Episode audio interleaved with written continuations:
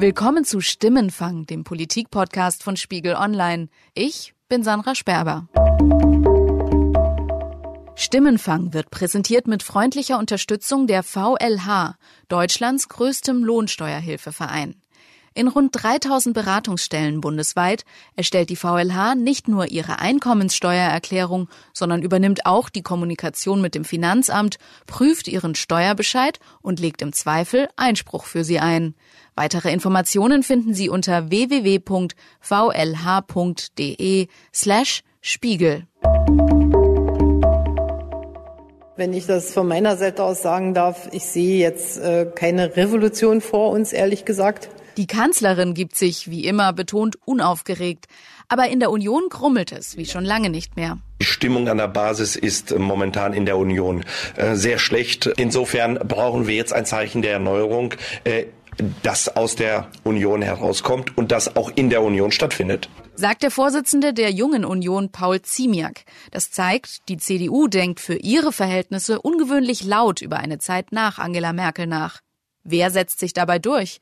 Wer bleibt auf der Strecke und gibt's einen geregelten Umbau oder doch einen echten Umsturz? Darum soll es heute bei Stimmenfang gehen. Zunächst wollen wir auf einen der profiliertesten Widersacher von Angela Merkel schauen, dessen Name immer wieder fällt, wenn es um die Zukunft der CDU geht.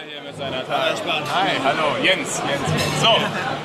Wenn Jens Spahn bei CDU-Veranstaltungen auftritt, stehen vor allem junge Parteimitglieder Schlange, um Hallo zu sagen und ein Foto zu machen. So war das auch beim politischen Aschermittwoch der CDU Thüringen in Apolda. Spahn steht vorne im Saal, direkt vor der Blaskapelle, und eine Gruppe der Schülerunion umringt ihn. Darf ich Sie kurz was fragen? Spiegel Online. Stehen Sie gerade für ein Selfie mit Jens Spahn an? Ja, na klar sind wir. Warum? Äh, ich finde, das ist ein sehr cooler Mann und äh, er ist für mich auch so eine Art Vorbild und ich hoffe, dass er Bund Bundeskanzler wird. Und wirklich sehr gute Politik, von daher, er ist schon ein Vorbild für uns. Kann Jens Spahn Kanzler? Mhm. Auf jeden Fall ja. kann er. Nach Merkel. Noch muss er sich mit dem Job des parlamentarischen Staatssekretärs im Finanzministerium zufrieden geben.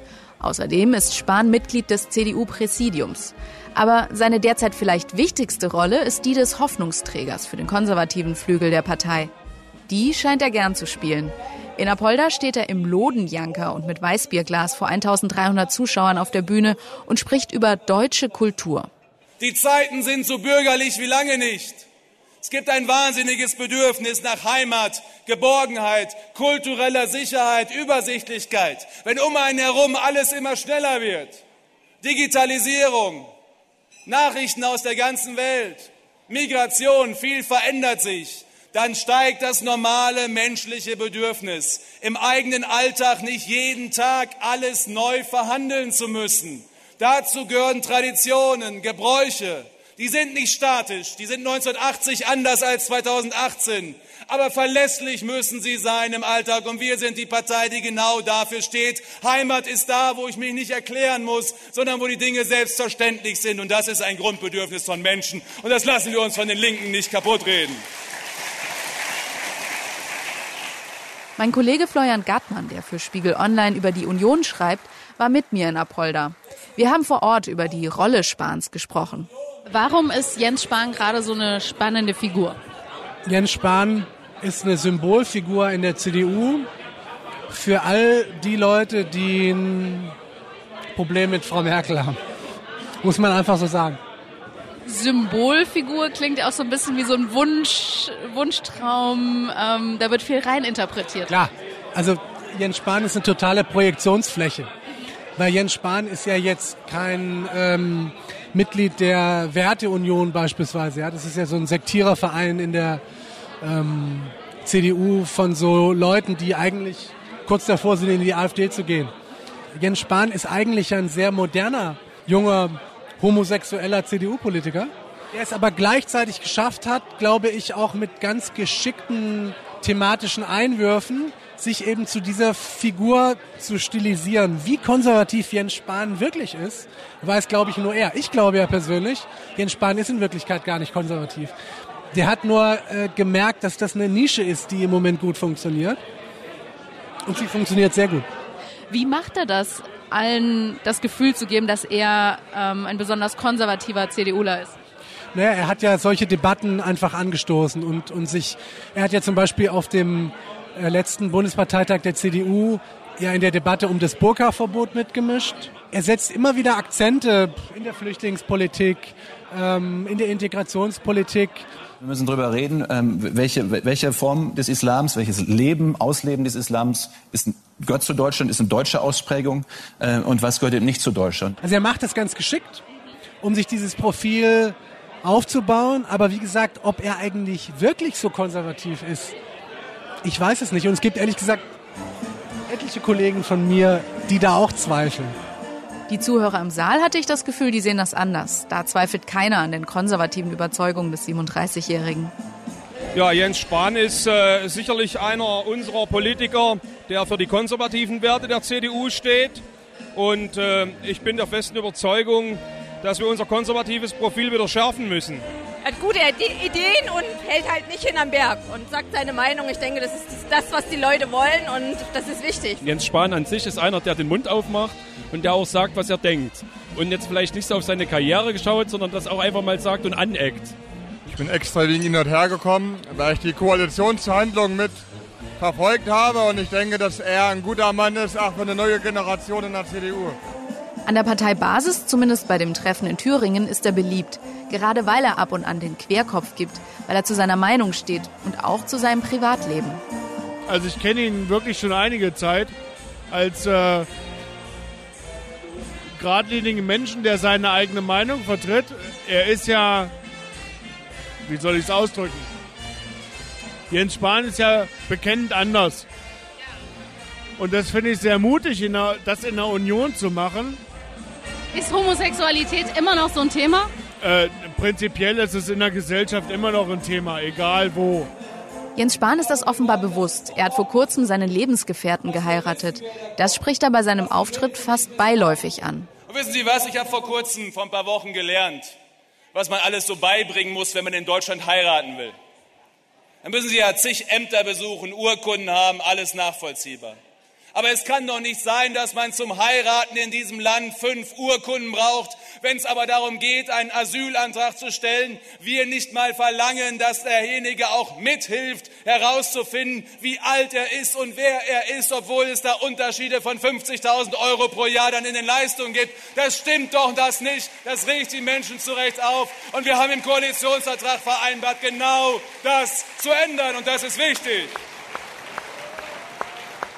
Mit dem Thema kann Spahn punkten und das konservative Profil schärfen. Dass er gerade über die gleichgeschlechtliche Ehe gesprochen hat und damit über eine Errungenschaft, die viele Konservative ablehnen, das scheint vergessen. Mein Kollege Florian erkennt noch mehr Widersprüchlichkeiten bei Jens Spahn. Der ist ja in Wahrheit, auch wenn er an der einen oder anderen Stelle auch sich schon mal so ein bisschen kritisch gegenüber den sogenannten Hipstern in Berlin gezeigt hat, ist er ja eigentlich ein typisches Berliner Geschöpf. Also er ähm, lebt schon sehr lange in Berlin. Er hat auch so einen kleinen politischen Salon im Grunde genommen schon etabliert, wo er mit vielen interessanten Leuten äh, Kontakt hat und die zu sich nach Hause einlädt mit seinem ähm, Mann, der ja politischer Journalist bei der Bunden ist. Also Jens Spahn ist in Wahrheit, wenn man jetzt hier mal die CDU Thüringen sieht, sehr, sehr weit weg von der CDU Thüringen. Kommt aber trotzdem, trotzdem gut an. Und trotzdem ist er einer, den die Leute halt interessant finden, weil er ja, weil er tatsächlich, wie ich gesagt habe, eine Projektionsfigur ist, weil er Sehnsüchte irgendwie auf sich zieht, die es natürlich nach vielen, vielen Jahren von Frau Merkel gibt. Das ist ja auch völlig normal. Und ich glaube, Jens Spahn wird sicherlich ja nicht morgen Bundeskanzler. Ich glaube auch nicht, dass er morgen CDU-Chef wird. Also das heißt, wir stehen ja nicht davor, dass Jens Spahn irgendwie die CDU übernimmt, aber er ist eben ein prominentes Gesicht, das für irgendwas anderes als Frau Merkel stehen könnte. Glaubst du, er würde sich das tatsächlich zutrauen oder er hat den Mut, irgendwann mal der Königsmörder zu sein oder so einen kleinen Aufstand anzuzetteln? Bislang sprechen zwar alle über ihn, aber er ist ja so bislang relativ zahm geblieben. Naja, ich meine, er ist zumindest einer, der ja auch intern mal Frau Merkel widerspricht. Es gibt ja auch diese schöne Begebenheit ähm, zum Ende der Sondierungsverhandlungen mit der SPD, als er dann zu später Stunde gesagt hat, so ungefähr, ja schön und gut, aber im Grunde genommen geben wir ja wieder viel Geld aus und ansonsten sehe ich nicht so richtig, wohin das eigentlich führt. Dieses Zitat wird ja kolportiert und da soll Frau Merkel alles andere als amüsiert gewesen sein. Sowas macht er ja schon mal und äh, äußert sich ja auch öffentlich so, dass es Frau Merkel nicht immer passt. Er ist natürlich jetzt kein Revolutionär. In der CDU gibt es keine Revolutionäre. Ja? Florian glaubt also nicht wirklich an eine Revolution bei der CDU. Aber ein bisschen Erneuerung gab es Anfang der Woche schon. Angela Merkel hat Annegret Kramp-Karrenbauer zur Generalsekretärin gemacht. Wir kennen uns seit langem und können uns, glaube ich, das sage ich von meiner Seite, sehr aufeinander verlassen, selbst wenn jeder seinen eigenen Kopf hat. Und insofern wird das eine spannende Sache. Ja, die saarländische Ministerpräsidentin gilt als enge Vertraute Angela Merkels. Das wird jetzt hier auch in dem O-Ton klar. Meine Kollegin Melanie Ammann hat sie kürzlich im Spiegel porträtiert und sie als Mini-Merkel beschrieben. Hallo Melanie. Hallo. Mini-Merkel, das klingt nicht unbedingt nach der Veränderung und Erneuerung, die sich jetzt viele in der CDU wünschen. Also eine Veränderung ist es schon, äh, aber eine Verjüngung oder äh, Erneuerung nicht unbedingt. Denn hier kommt schon eine Frau, die Angela Merkel sehr nahe steht. Und mhm. ähm, äh, es ist schon bezeichnend, dass Merkel das in der Pressekonferenz so deutlich gesagt hat. Es klang fast ein bisschen wie, mh, mm, ihr alle anderen, ähm, auf euch kann ich mich ja nicht verlassen, aber auf die Annegret ist Verlass und die hole ich mir jetzt mal ran. Warum hat Angela Merkel sich für AKK, wie sie im Saarland genannt wird, entschieden? Sie möchte den Wandel so einleiten, dass möglichst ihr Erbe in der Partei bewahrt wird. Äh, Angela Merkel mhm. hat ja nun bekanntlich die CDU äh, zur Mitte hin geöffnet. Sie möchte, dass dieser Kurs auch nach ihrer Amtszeit erhalten bleibt. Das heißt, sie hat gezielt nach einer Nachfolgerin oder einem Nachfolger gesucht, der dafür steht, dass die Partei nicht sofort nach Merkels Abgang wieder äh, in die alte Richtung zurückkehrt. Und mhm. äh, Kram-Karrenbauer hat den Kurs von Merkel ähm, mitgetragen, hat ihn bei ihrem Wahlkampf auch stets verteidigt, insbesondere die Flüchtlingspolitik. Sie ist aber trotzdem auch kein rotes Tuch für den rechten Parteiflügel, weil sie eben eine ähm, ja gesellschaftspolitisch auch durchaus in Teilen konservative Politikerin mhm. ist. Sie hat sich kritisch zur Homo-Ehe, also zur Ehe für alle positioniert. Das ist natürlich genau das, was äh, die Rechten in der CDU hören möchten. Mhm. Und insofern ist sie jetzt vielleicht leichter zu schlucken für die Partei oder wird auch eher wird auch sehr breit getragen von den unterschiedlichen Lagern mhm. in der CDU.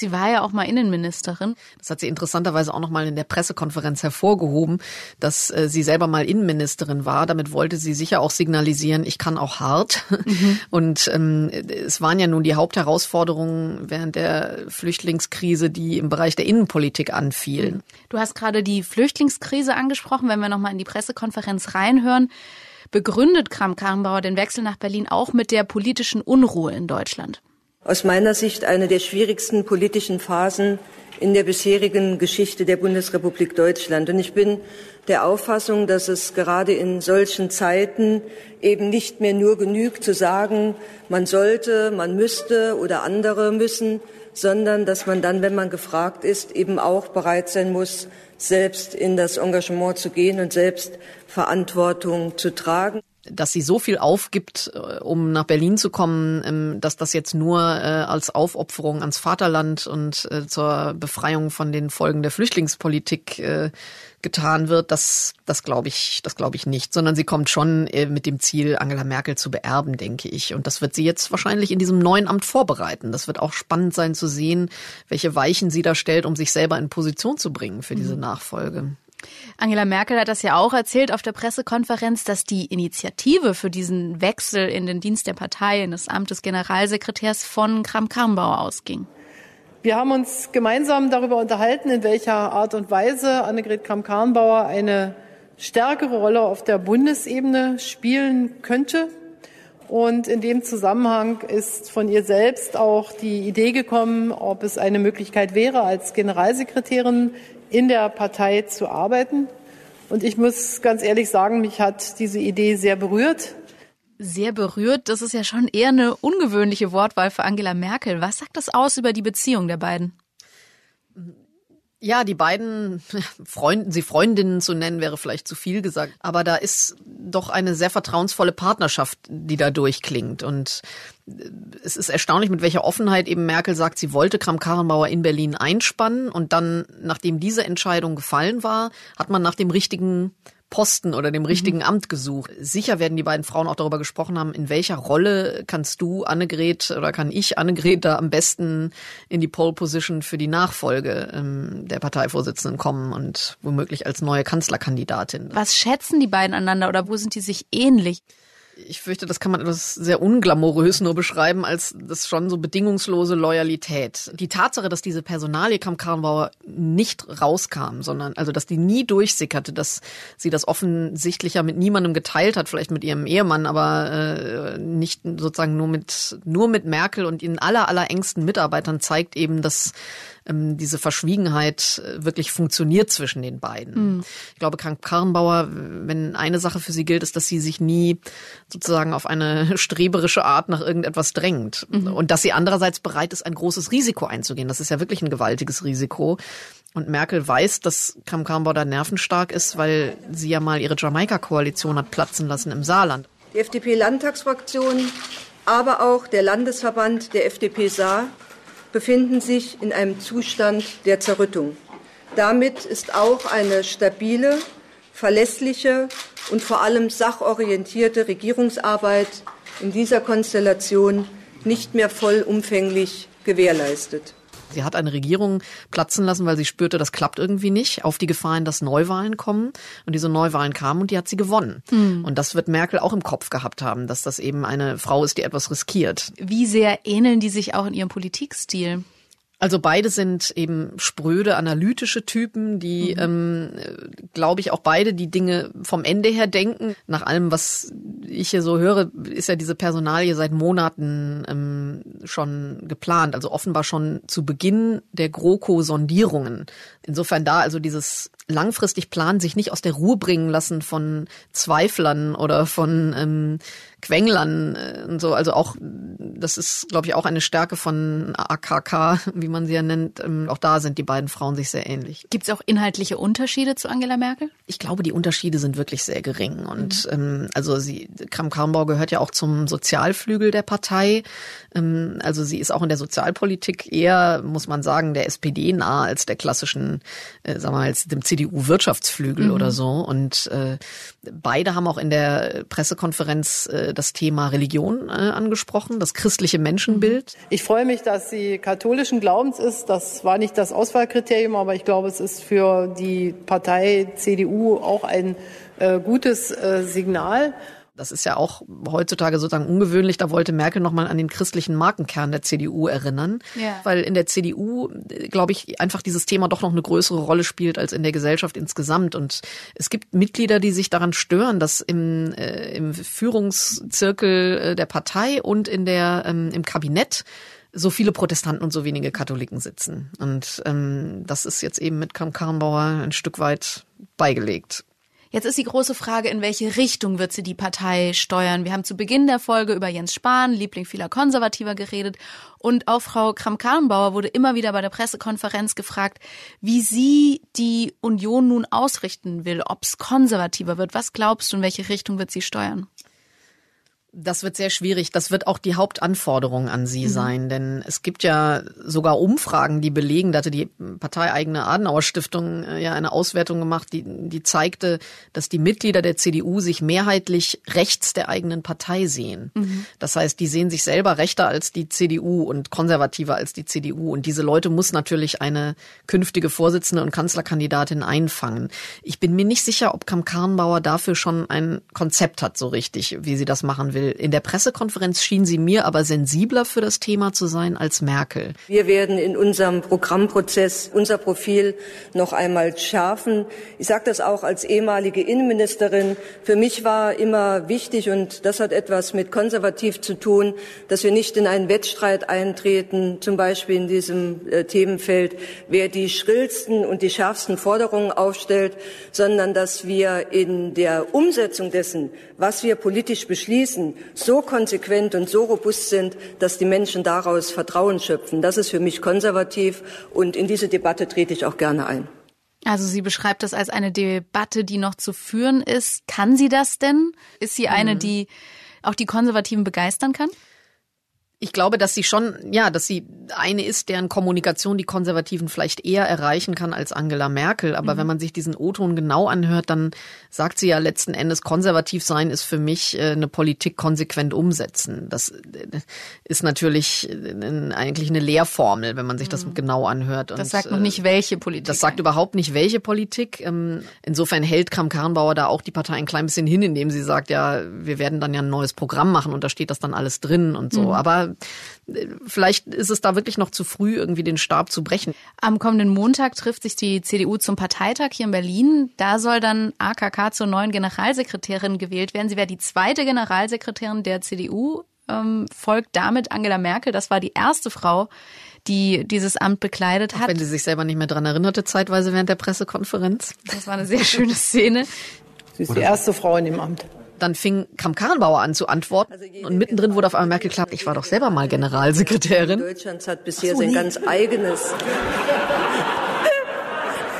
Entschuldigung. Das war, war eine echte Fehlleistung. Oh je, oh je.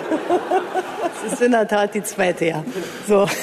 Wie stehen Ihre Chancen, dass Sie Angela Merkel dann auch auf dem weiteren Weg folgen wird, also von der Generalsekretärin zur Parteivorsitzenden und dann tatsächlich zur Kanzlerkandidatin? Bei der CDU ist das, kann das relativ einfach sein, wenn man das Gefühl hat, man gewinnt mit jemandem, dann mhm. unterstützt man diese Person auch. Wenn also die Beliebtheitswerte von jemandem wie Kramp-Karrenbauer auch in diesem Generalsekretärsamt so hoch bleiben, wie sie jetzt sind, und die sind auch bei den normalen Bürgern so hoch, mhm. also sie gehört zu den beliebtesten Politikerinnen Deutschlands, skurrilerweise, auch wenn sie vielleicht, wenn man denken mag, sie ist gar nicht so bekannt, aber gerade ja. gab es wieder eine Umfrage, wo sie, glaube ich, hinter Merkel und Robert Habeck von den Grünen auf Platz drei landete in der Beliebtheitsskala. Mhm erstaunlicherweise. Von denen, die sie kennen, würde ich jetzt mal vermuten. Wenn die CDU das Gefühl hat, mit dieser Person können wir die Wahl gewinnen und mit der wird es besser als mit Merkel und die hat größere Chancen als ein Jens Spahn und die mhm. hat größere Chancen als eine Julia Klöckner, dann wird die auch aufgestellt. Und auch wenn sie nicht so konservativ ist, wie es sich einige erhoffen vielleicht. Vielen Dank, Melanie. Gerne. So viel zur CDU. Nächste Woche soll es hier im Stimmenfang-Podcast um die SPD und ihren Mitgliederentscheid gehen. Denn bis zum 2. März sollen die SPD-Mitglieder entscheiden, ob es zu einer großen Koalition kommt oder nicht. Die künftige SPD-Chefin Andrea Nahles nennt das Verfahren eine Sternstunde innerparteilicher Demokratie. Julia Klöckner von der CDU sagt, der Mitgliederentscheid sei ein Wegdelegieren von Verantwortung. Wie sehen Sie das? Belebt das Mitgliedervotum die politische Debatte oder ärgern Sie sich über die SPD? Sagen Sie uns Ihre Meinung auf der Stimmenfang-Mailbox unter 040 380 80 400 oder mailen Sie uns an stimmenfang.spiegel.de. Das war Stimmenfang, der Politik-Podcast von Spiegel Online. Diese Folge haben Jasmin Yüksel und ich, Sandra Sperber, produziert. Ruth Lampen, Charlotte Meyer-Hamme, Thorsten Reitzek und Matthias Streitz haben uns dabei unterstützt. Und die Stimmenfang-Musik kommt von Davide Russo.